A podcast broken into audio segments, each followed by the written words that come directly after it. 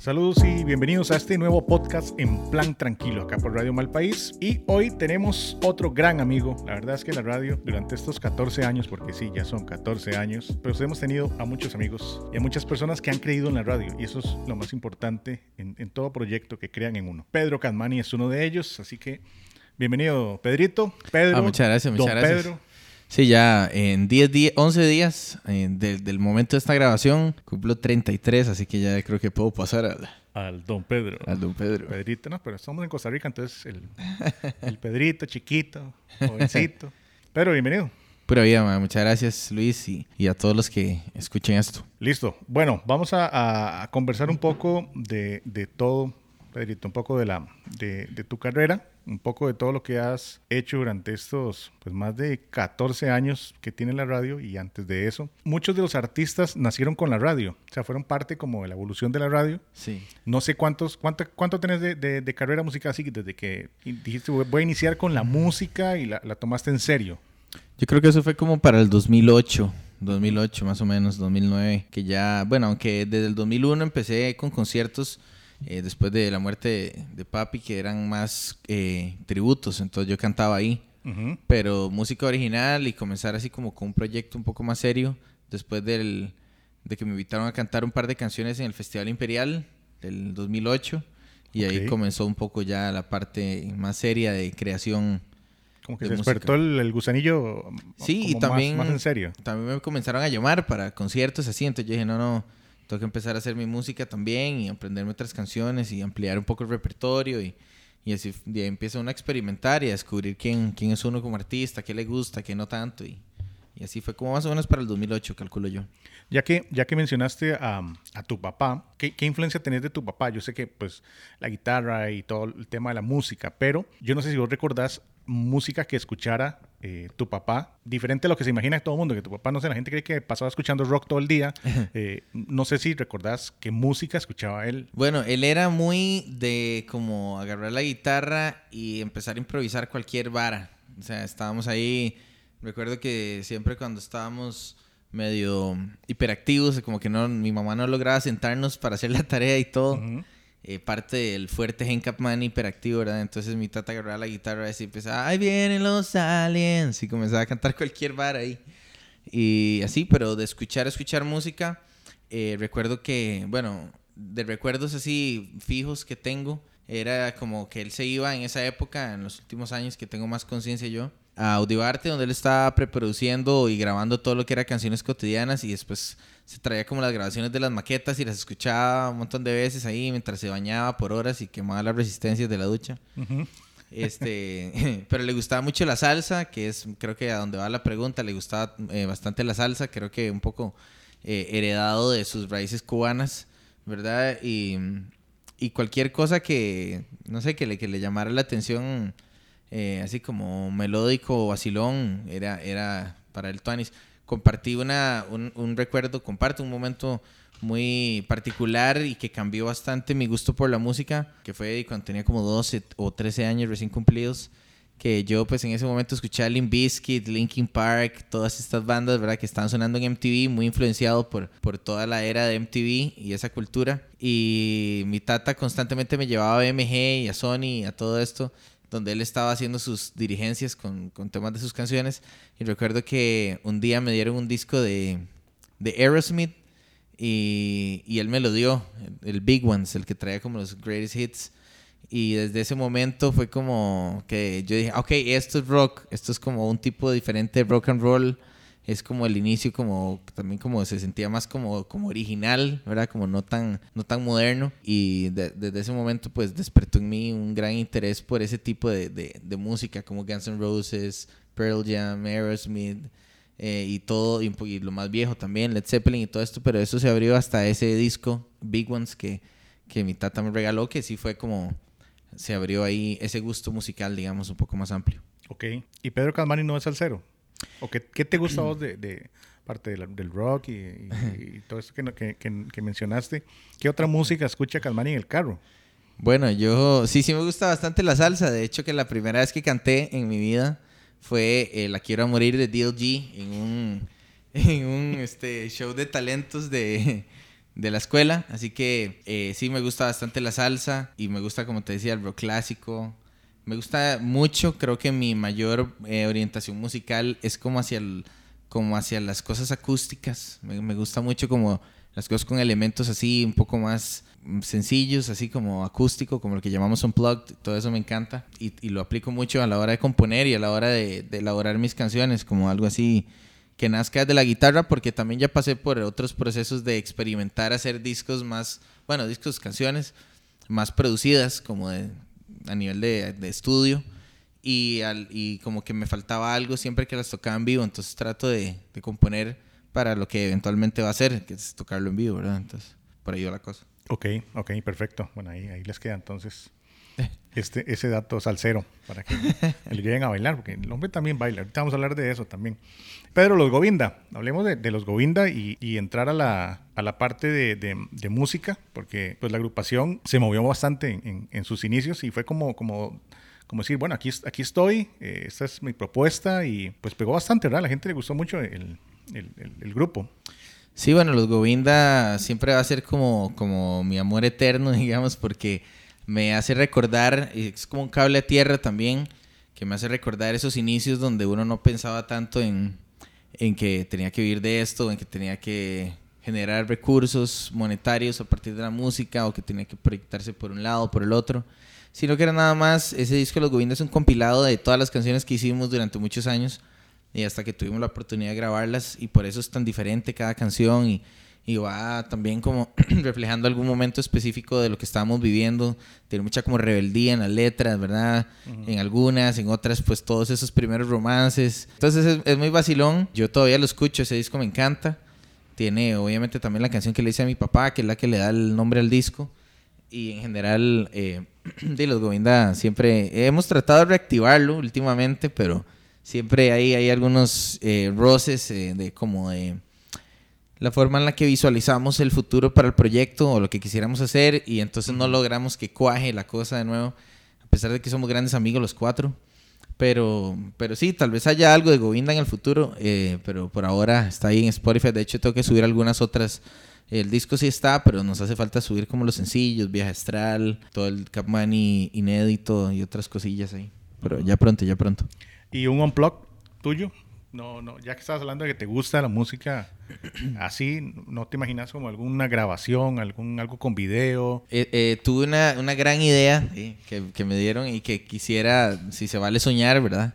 Que sería agarrar algunas canciones y hacer un concierto con Editus uh -huh. y con este algún, algún par de músicos invitados más y poder darle vida eh, más moderna, digamos, a algunas de esas canciones como El Camino eh, y algunas nuevas también, que como aquel café, que tiene un arreglo muy chido que hizo Edín Solís para una gira que hicimos.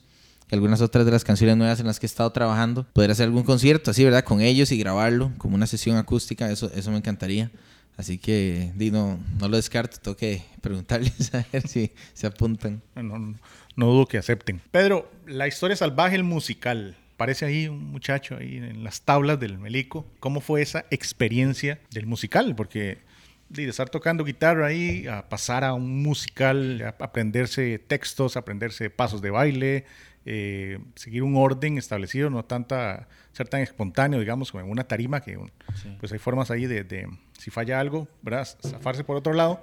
¿Cómo fue la experiencia de, de, del, del, musical también? Bueno, yo siempre he sido como muy agradecido de, de haber tenido estas oportunidades porque si hago como una recapitulación por encima, eh, y pude estar en dancing, lo cual me dio como un contacto grande con, bueno, primero en el musical, para lo cual tuvimos más de tres meses de preparación con actores, con actrices profesionales y los guionistas, etcétera, y me dio como un entendimiento, me abrió mucho la mente hacia lo que era o podía ser un musical y, una, y un show en vivo, que, que un show musical o de una banda no tenía que ser solamente uno parándose ahí cantando, sino que podía involucrar otros elementos. Después de eso también estuvo Dancing, que me puso en contacto con el baile y me dijo, y, o sea, me, me tuve que decir a mí mismo como, ok, esto no es jugando, no es lo que yo creía que era, porque uno ve a la gente bailando y se ve tan fácil, pero a la hora de la hora no es nada fácil.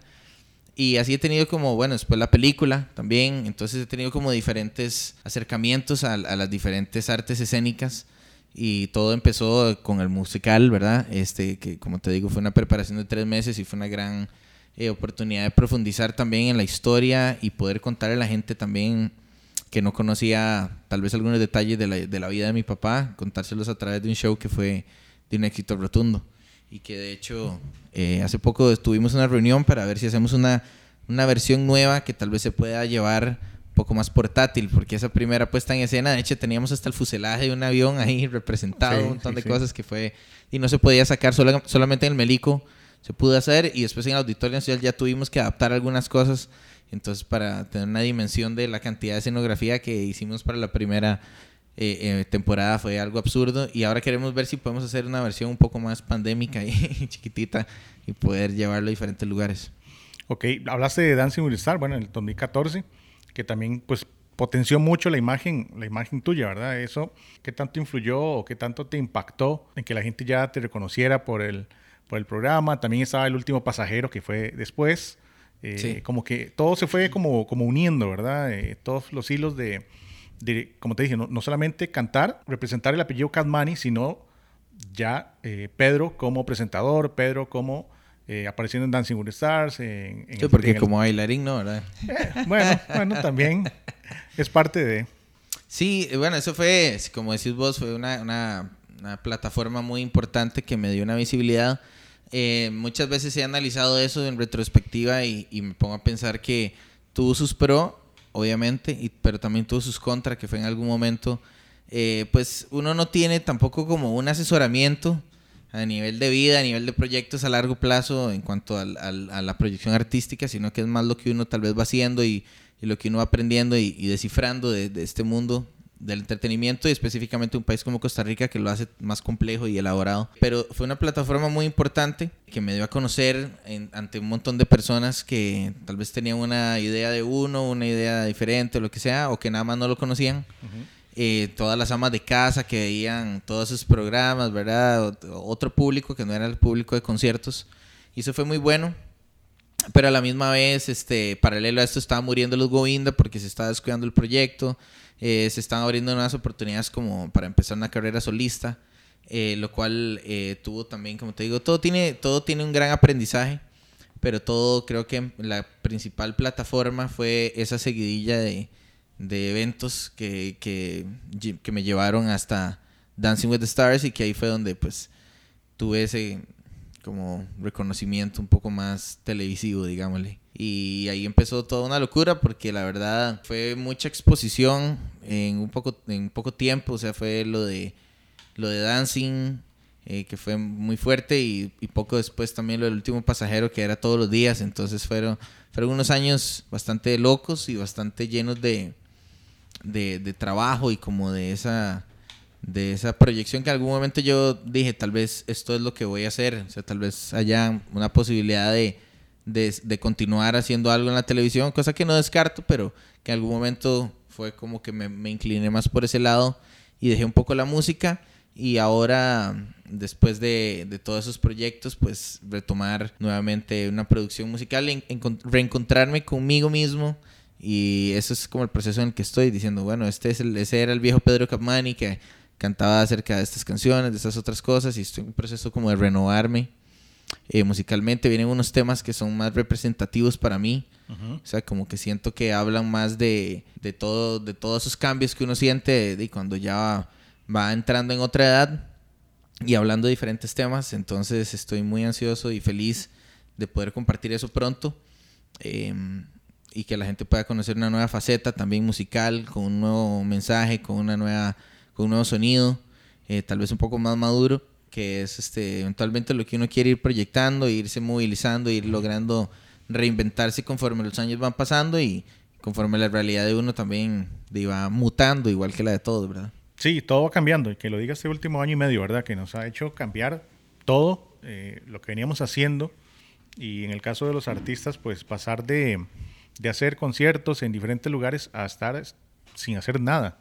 Y en tu caso, pues sirvió para reinventar, ¿verdad? Y hacer, em, pues un programa, ¿verdad? Que lo hiciste bastante tiempo, em, no con cámaras profesionales, no con, sino con teléfonos, algo ahí que la gente pensaba que era con cámaras y, hay cinco cámaras y un montón de gente y, y fue un programa donde llevaste invitados y utilizaste todo eso que aprendiste en la televisión, en eh, todos esos tips, ¿verdad? De, de, entrevistar gente y te funcionó para, para, el programa. ¿Cómo fue la experiencia o cómo surgió ese programa en, en redes sociales? Bueno, sí, eh, fue, es algo que ya, ya yo venía pensando desde hace tiempo. Eh, se, había, se había incluso hablado con algunos medios ya de televisión antes de la pandemia. Lo que pasa es que siempre había existido la posibilidad de hacerlo por, por digamos, por Facebook y redes sociales, pero yo nunca había valorado eso, esa opción porque la verdad yo decía, no, no, no había ninguna necesidad, ¿verdad? Uno quería proyectarse en la televisión y, y no, no estaba ese auge que después vino de la pandemia, ¿verdad? De programas por, por, redes sociales y contenido y todo esto. Y así fue como comenzó Capanis Late Night Show. Como un experimento, arrancamos, eh, a la gente le empezó a gustar y lo sostuvimos hasta final de año. Fue difícil en, épocas, pero también nos trajo un poco de vigencia durante un tiempo en el que no había conciertos ni nada de esto. Entonces nos mantuvo ahí un poco en el radar y en comunicación con el público. Y también nos acercó hacia algunas marcas que creyeron en el proyecto y que, y que, y que nos apoyaron y que nos dieron pues también insumos económicos para sobrevivir un año en el que prácticamente no habían conciertos. Entonces eh, fue un poco así de reinventarse, de, tratar de, de, buscar entre sus posibilidades hacer, hacer algo que, que, a la gente le guste y mantenerse en comunicación con, con el público, que es muy importante también. ¿Tienes algún programa eh, favorito de esa serie? ¿O algún momento que, que, que recordes mucho de, de los de algún invitado en especial o algo que... Una bueno, ahí? varios, varios momentos. La verdad que sí, sí hay buenas anécdotas. Eh, bueno, sin, sin duda, algunas cosas que algunos dijeron, como por ejemplo, mismo Brian Ganosa, que estuvo ahí, eh, programas así, ¿verdad? Eh, recuerdo que, por ejemplo, Daniel Moreno, el de la media docena, estuvo en el programa y, y en un momento, como cuando estamos poniendo un video de, de algún sketch que habíamos hecho algo, el maestro fue para el baño no, mentira, el me dijo, me estoy orinando, fue lo que me dijo el ya me acordé. Y se fue para el baño y yo seguía hablando, pero man, nunca apagué el micrófono, entonces escuchó donde el mae orinaba en vivo todo el programa. eh, y cosas así muy, muy, muy, graciosas porque era en vivo, entonces cualquier cosa podría pasar, ¿verdad? Estuvo muy, muy cómico. Y también el, un perro de, de, de, uno de los productores, el perro estaba en el set y el mae entró cuando estaba eh, Daniel y Sharon Segura y el perro entró, y se cagó así en la sala, así al puro frente, en medio, así en vivo, mae. Y nosotros nos quedamos ahí como, mae, hagámonos los majes, ¿verdad? Y seguimos hablando y en eso el perro volvió a entrar y se comió la mierda. Entonces, mae, fue algo que, digamos, yo no pude contener la risa, pero... cosas que pasan. Sí, está fuerte eso. La, la educación del, de los perros. Mae, sí, sí, el mae. Uy, la cagué, literal. Sí, lo, lo siento, me lo llevo. y se lo llevó. Pero el buscando a Marcos Ramírez, la experiencia en el cine, completamente diferente a lo que es la televisión. Creo que te marcó también en, en todos los proyectos, en, en esa evolución que, que, tienen, que tiene cada artista. ¿Cómo fue grabar eh, Marcos Ramírez? Fue una experiencia de las más chivas, la verdad. Eh, además que me conectó con personas que ahorita en mi vida son muy importantes eh, y que me han ayudado y me han guiado mucho y me han dado muy buenos consejos, como lo es Ignacio Sánchez, el director. Eh, pero en el momento fue complementó, como te decía antes, complementó un aprendizaje que se estaba dando sin querer, porque yo nunca pensé, yo nunca me proyecté de una forma en la que yo dijera, ok, voy a meterme en estos proyectos para aprender de baile, de actuación, de, televisión, o sea, nada más se dio, se abrieron las puertas, aproveché las oportunidades, pero no fue fácil tampoco, le digo que, para hacer un pequeño paréntesis, eh, cuando me ofrecieron bailar en dancing, o sea, yo realmente lo pensaba, yo decía, madre, o sea, ¿qué va a decir la gente? Que va a decir el, el, el mundo del, de los rockeros y todo esto, ¿verdad? ¿Qué, qué, qué pensarán de verme bailando uh -huh. los humanos a Marte de Chayanne? Cosa que sí, sí sucedió. Con una licra. Pues sí, man, rajado. y, y, entonces, sí, man, fue fuerte, pero todas las, y todas las oportunidades fueron aportándole, aportándole. Y buscando a Marcos Ramírez fue muy chiva porque realmente es muy diferente la actuación en teatro que la actuación en cine. Y me gustó mucho más, de hecho. Eh, el más el profesionalismo con el que se realizó esta producción, con Cristian Herrera, el director de fotografía, y, y, toda la producción en sí, a pesar de que, digamos, viéndola desde algún punto de vista, y puede tener ciertas cosas bastante ticas, ¿verdad? De los, de los patrocinadores y como de guion, etcétera. Pero la producción en sí fue una experiencia lindísima. Además, por ejemplo, eh, recuerdo un recuerdo que me voy a llevar siempre era que habían los llamados, ¿verdad? Para estar en el set. A veces eran a las 6 de la mañana en el Parque España, por decirte algo. Y llegamos ahí a las 6 de la mañana y había como una pequeña área cercada donde había como un buffet para desayunar y mientras la gente iba pasando para el, para el brete, así, ¿verdad? Normal, la gente que iba transitando, entonces era como muy loco, porque de cuántas veces uno puede ser parte de una producción así, ¿verdad? En, en los lugares donde uno siempre pasa, entonces ahora también eh, me, me, me, ha siempre gustado mucho la frase de Fidel que dice a recorrer distinto las mismas calles, ¿verdad? Porque a veces uno pasa por las mismas calles donde alguna vez estuvo cerrado un concierto, hay grandes recuerdos, y hoy usted nada más va pasando, nadie se da cuenta que usted va pasando por ahí, a nadie le importa.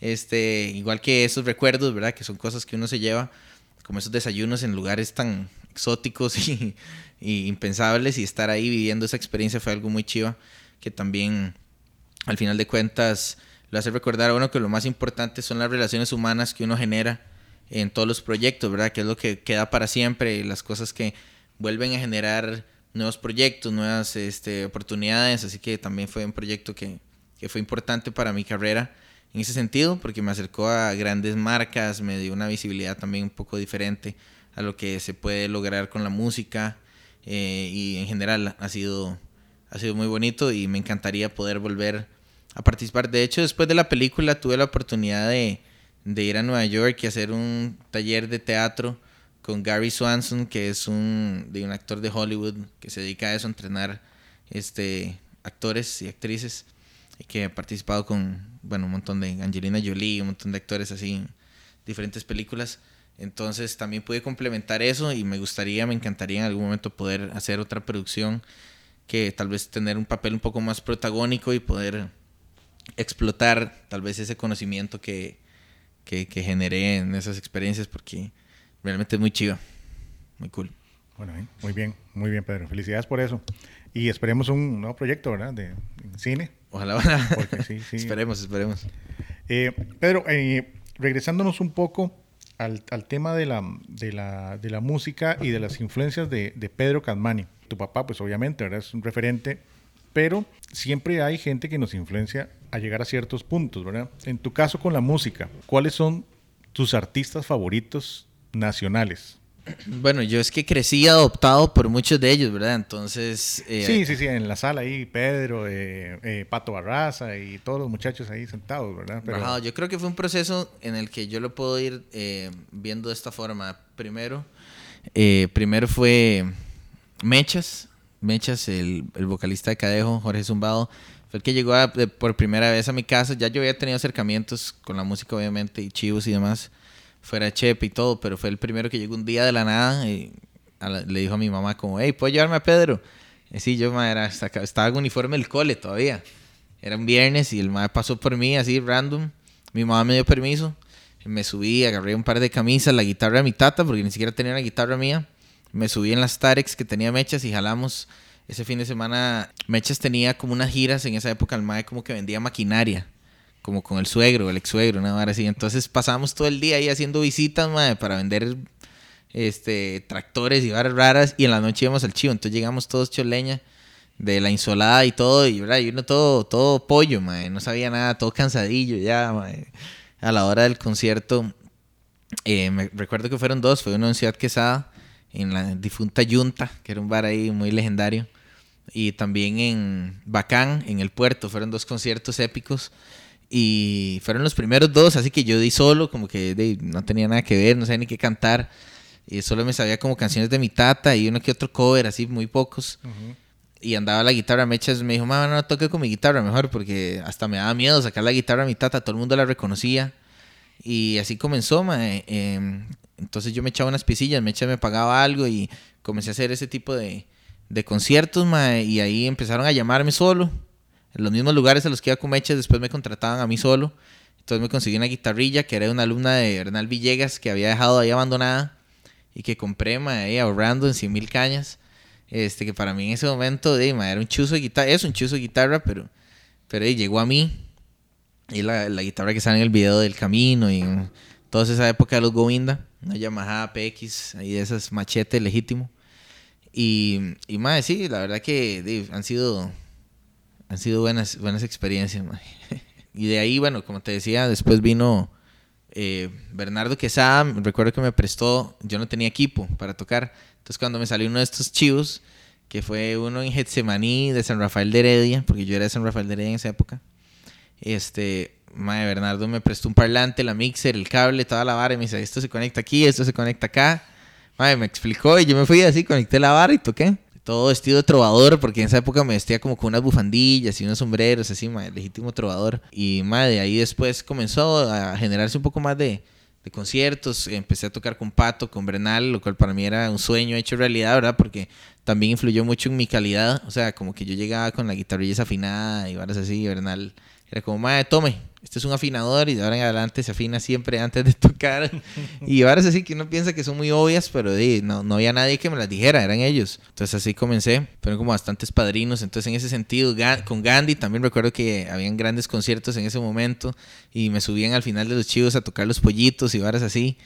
Y entonces a, todos ellos les debo un poco ese, ese camino inicial y a todos los admiro muchísimo porque conozco y sé de primera mano lo difícil que es hacer música y, y vivir de esto y perseverar eh, a pesar de los pesares. Así que a todos los admiro muchísimo. Pero si me preguntas como influencias musicales, tal vez de lo, de lo que me gusta, más así, eh, de crecí escuchando mucho Gandhi, Evolución, El Parque, todavía así, El Parque, varas así mm, para ver como más de, más de ese momento que salían y que... Eh, y después, obviamente, ser parte de toda esa generación que estábamos naciendo en esa época, que era pues, el inicio de Cocofunca, Patiño, nosotros, el difunto Senestesia, que también, bueno, de ahí nos robamos a dos músicos de sus palos Govinda. Y así, era, era una época muy linda, la verdad. Había mucho apoyo de la radio, estaban los programas, estaba Radio Malpaís también a tope. Eh, había un programa de música nacional en los 40 principales, en 979.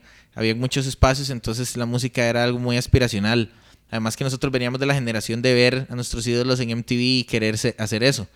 ¿verdad? Entonces eh, el camino para lograr eso era hacer música original, eh, hacer videos y, lo, y tratar de posicionarlos. Y fue, fue bonito vivir esa época. Creo que a todos los músicos nacionales que, con los que he podido compartir los admiro porque es un camino difícil, porque es un país pequeñito, con poca gente, con el público muy dividido, que, que somos muy influenciados por lo de afuera, entonces escuchamos demasiada música de afuera y es complicado ser músico en este, en este país este, sin tocar covers, ¿verdad? Que todos tenemos que en algún momento hacerlo, pero, pero por lo menos generar la música original es complicado, hay que generar recursos económicos para grabarlo, para muchas veces autofinanciado, así que eh, es, es, un camino en el que uno trata de, de hacer su arte y de dejar su, su su música y su legado ahí poco a poco, haciéndolo uno ese trabajo y, buscando siempre que las posibilidades se abran y o se vaya, vaya siempre en crecimiento para generar mejores producciones y, más proyección internacional o, fuera de aquí, ¿verdad? Sí,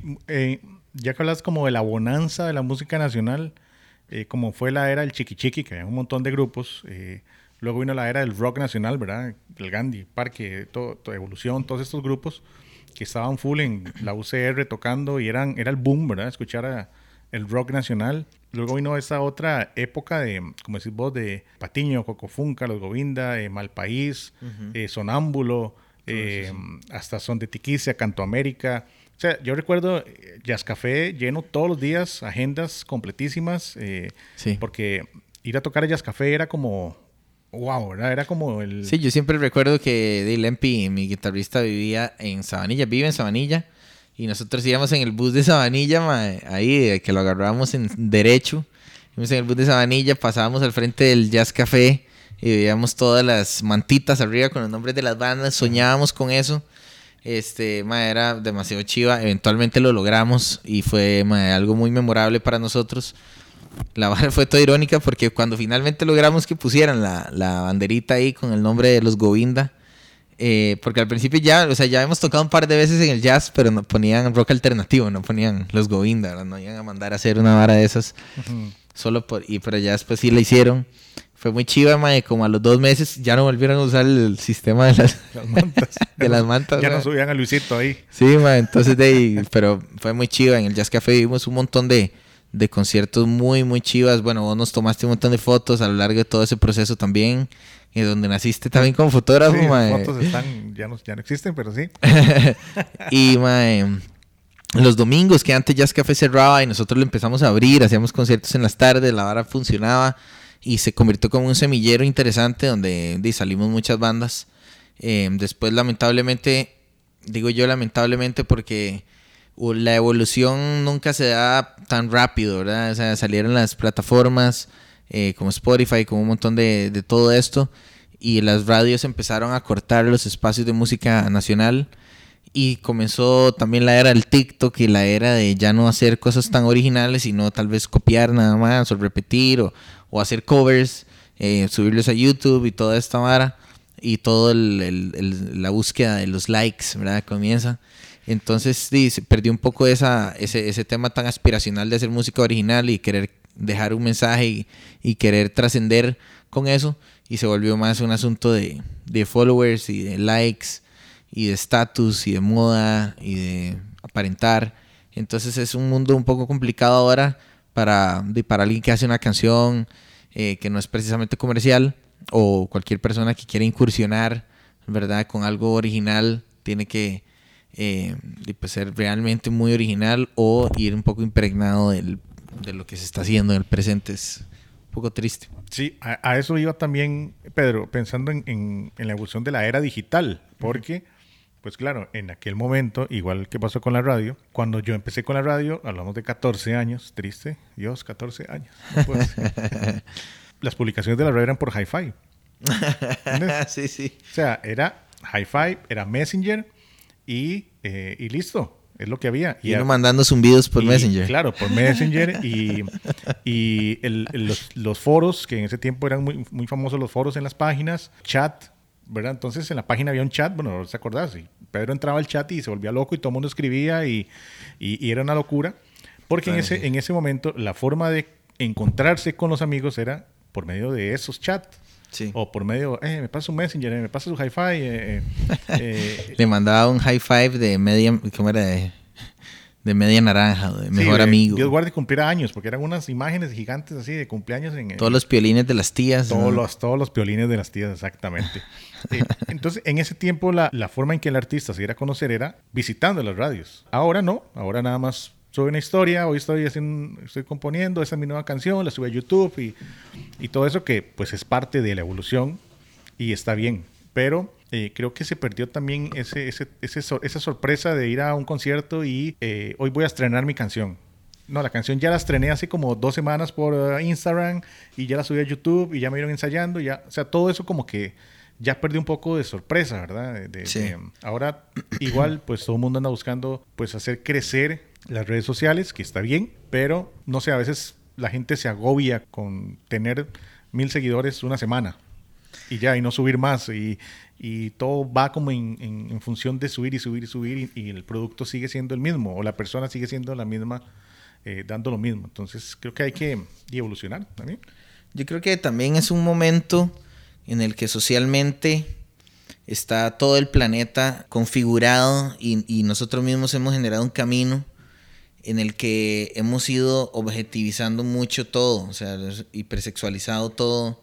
Y todo esto en, en la búsqueda de la aprobación, en la búsqueda de la validación a través de likes, a través de followers, a través de, de, de se- verse demasiado bien como una Kardashian o eh, tener demasiados eh, diamantes, bling bling, carros demasiado pichudos, ¿verdad? Y hemos entrado en esta, en este, nosotros hemos preparado este camino de, del consumismo al punto del que nos hemos convertido en eso, en un producto.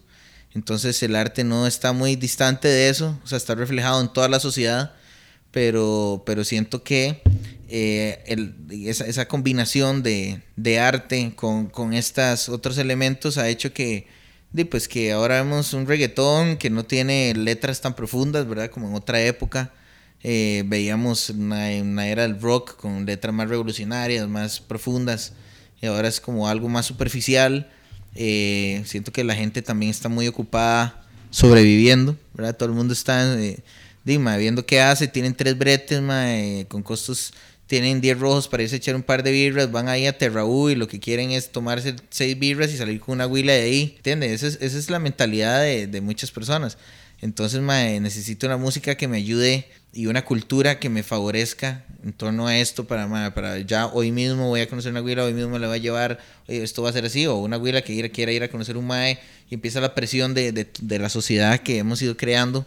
Entonces todo es como para allá, ya nadie quiere esperar nada. Mae, es una vara que ya es demasiado explícito y que ha perdido como ese encanto. Y creo que se ve en todo, mae. es como tal vez de cada vez eh, las modas también han ido fortaleciendo ese, ese, esa hipersexualización.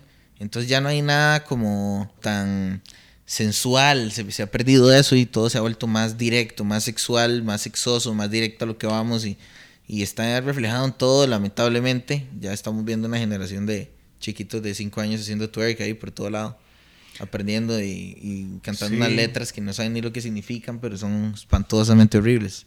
Sí, bueno, con solo entrar a TikTok ya, ¿verdad? Es suficiente encontrar ahí, no sé, chiquitas de 13 años, 10 años, muchachos, o sea, hay de todo. O sea, ya, ya con, con, letras que usted dice, usted dice, ¿dónde están los papás? Pues dándoles un celular porque también, también va en eso. los papás a veces están tan ocupados que la forma de cuidar a sus hijos es dándoles algo tecnológico. Sí, es peligroso. A veces es peligroso, sí.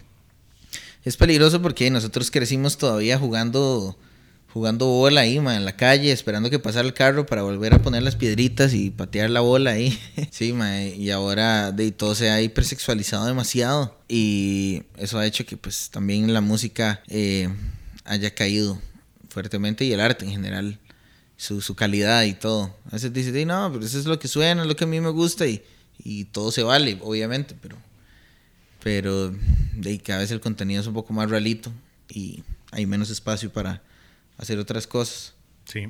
Hablando de hacer otras cosas, eh, Pedro, de ir a grabar este documental en Colombia, Venezuela, ahí en la, en la frontera, ¿cómo fue esa experiencia? Porque al igual tenías que preguntarle a la gente. Pero sí, fuimos a reportear lo que pasaba ahí.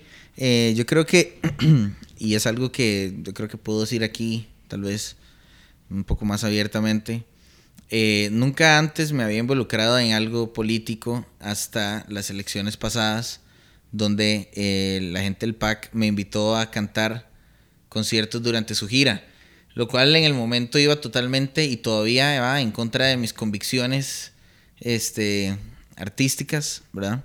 Pero en el momento de era una oportunidad económica muy buena que, pues, que acepté y que, y que aún mucha gente me resiente me preguntas del documental, quería hacer ese hincapié porque el documental no es eh, orientado hacia ningún partido político, ni mucho menos. La idea es precisamente tratar de generar conciencia eh, previo a estas elecciones para que no volvamos a encontrarnos entre Carlos Alvarado y Fabricio Alvarado, sino que hayan tal vez mejores eh, apuestas políticas a las que podamos recurrir en estos momentos delicados que estamos.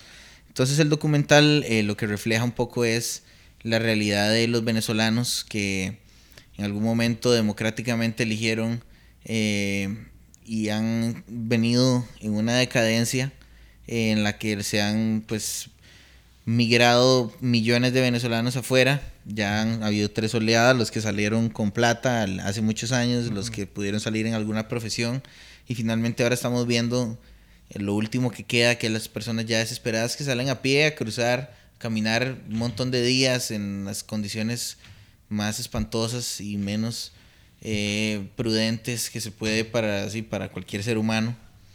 Eh, y fuimos a documentar eso como para que también en Costa Rica nos demos cuenta y abramos los ojos de que nos puede pasar. O sea, de que igual Venezuela en algún momento dijo eso nunca nos va a pasar. Pues les pasó hoy mucho más rápido de lo que jamás creyeron. Eh, igual que a Cuba en su momento. Y es algo que está pasando en, en, en, toda Latinoamérica, ¿verdad? Lo estamos viendo en Perú eh, actualmente.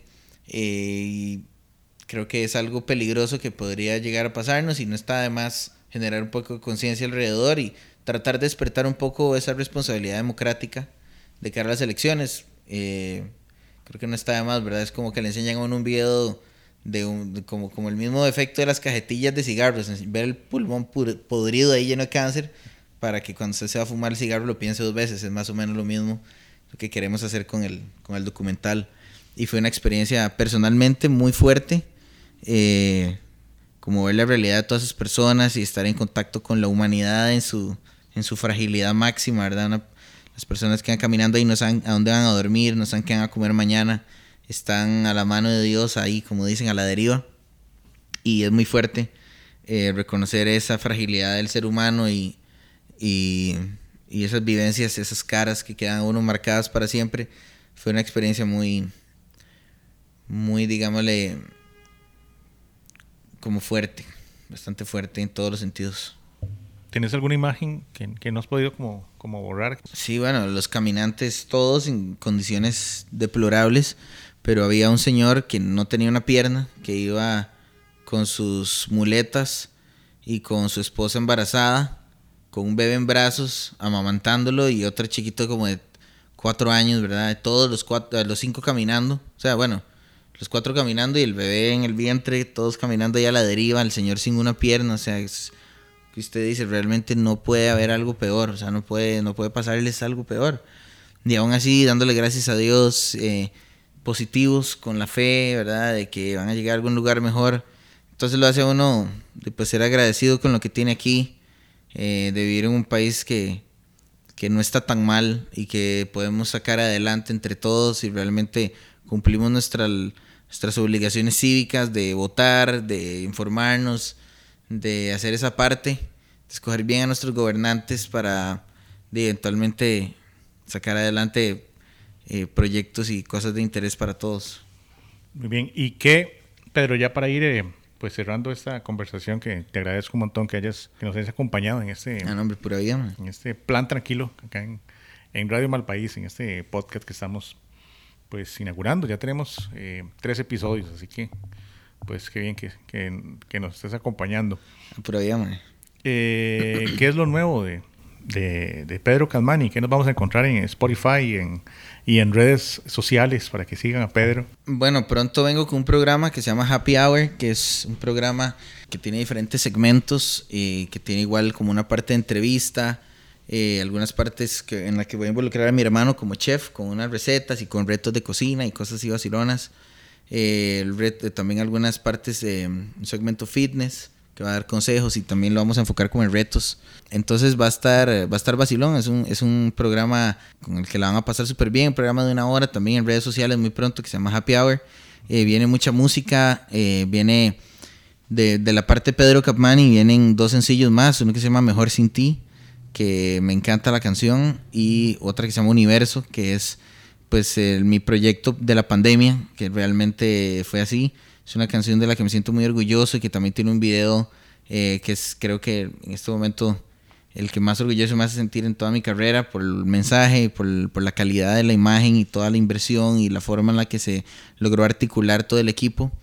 Entonces vienen esas dos canciones y de parte también de, digamos, de yo como representante de la música de mi tata, viene también la discografía de José Capmani pronto para Spotify, incluyendo un montón de música inédita. Eh, abrimos las páginas de Facebook, de Instagram oficiales de él para estar compartiendo anécdotas, historias, fotos, videos inéditos y cosas que la gente también pueda mandarnos ahí. Eh, así que de parte de, esa, de la música de mi tata viene todo eso. En el marco de los 20 años de su ausencia física, pues de mi parte viene todos estos proyectos musicales, lo del programa, y vamos a ver qué, otras cosillas más adelante. Muy bien, ahora que, que mencionas todo lo, lo, de tu tata, sé que al principio y todavía hay gente que dice, no, es que él es el hijo de... Pero ahora que estás abriendo páginas de tu papá y dándole como ese lugar que pues, la gente le da, pero que vos digas, bueno, si es mi tata, o sea, porque yo no voy a darle eh, lo que él se merece abriéndole sus páginas y, dando a conocer todo lo que él, él, él ha dado, eh, nos dio como músico y que la gente siga inspirándose en, en tu papá creo que eso vos lo vivís cada vez que alguien te dice, mira, es que tu papá me recuerda tal cosa, o él estuvo conmigo, o fue compañero del colegio, o, no sé. Y, con todo lo que hemos hablado, todo lo que has hecho, creo que tu papá estaría súper orgulloso.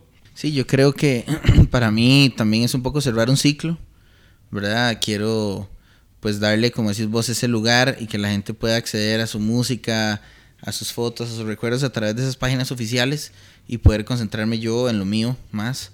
Em, yo siempre me he sentido sumamente orgulloso de ser hijo de, mi papá y de mi mamá también.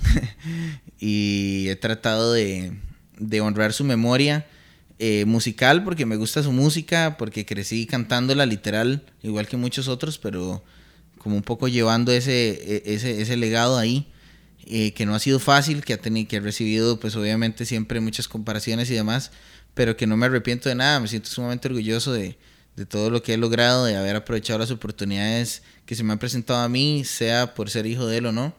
Eh, cosa que le sugiero a todas las personas, o sea, aprovechen las oportunidades en la vida, ya si usted es eh, hijo del pulpero y le sale la oportunidad de abrir un súper, hágalo y, y no se sienta nunca mal eh, siempre honre a su padre y a su madre, como dicen muchas culturas. Creo que es importante que los papás sientan que uno les devuelve mucho. Y en mi caso se lo debo todo a mi mamá, que ha sido la que pues, nos sacó adelante después de la muerte de mi papá, que literal, literal, porque ha tenido 12 cirugías de, de columna, literal se partió el lomo para sacarnos adelante, eh, que se pone feliz, que se, que se emociona de verme perseguir mis sueños, que no ha sido fácil, que ella sabe lo que me ha costado, las críticas y demás pero que estoy muy claro en que soy una persona eh, que tiene muchas propuestas, que me gusta el arte, que me gusta la música, que me gusta todo y que me van a seguir viendo aquí porque soy necio y persevero y siempre estoy viendo de qué forma hago nuevos proyectos y, me siento muy, muy orgulloso de esta nueva etapa en la que estoy entrando, tal vez con un, nuevo enfoque, con una nueva madurez. Espero que la gente también se dé la oportunidad de escuchar estas canciones nuevas que vienen y, que puedan disfrutarlas y que ojalá también les resuene de repente en, lo que están viviendo y en, estos momentos que como sociedad no son nada fáciles, entonces que encuentren un poco de, alegría y, y, de buenos sentimientos en la música. Listo, Pedro, muchas gracias. Bueno, y por ahí a todos y sigan escuchando los podcasts. Nos vemos, gracias por escucharnos en este plan tranquilo, pronto uno más.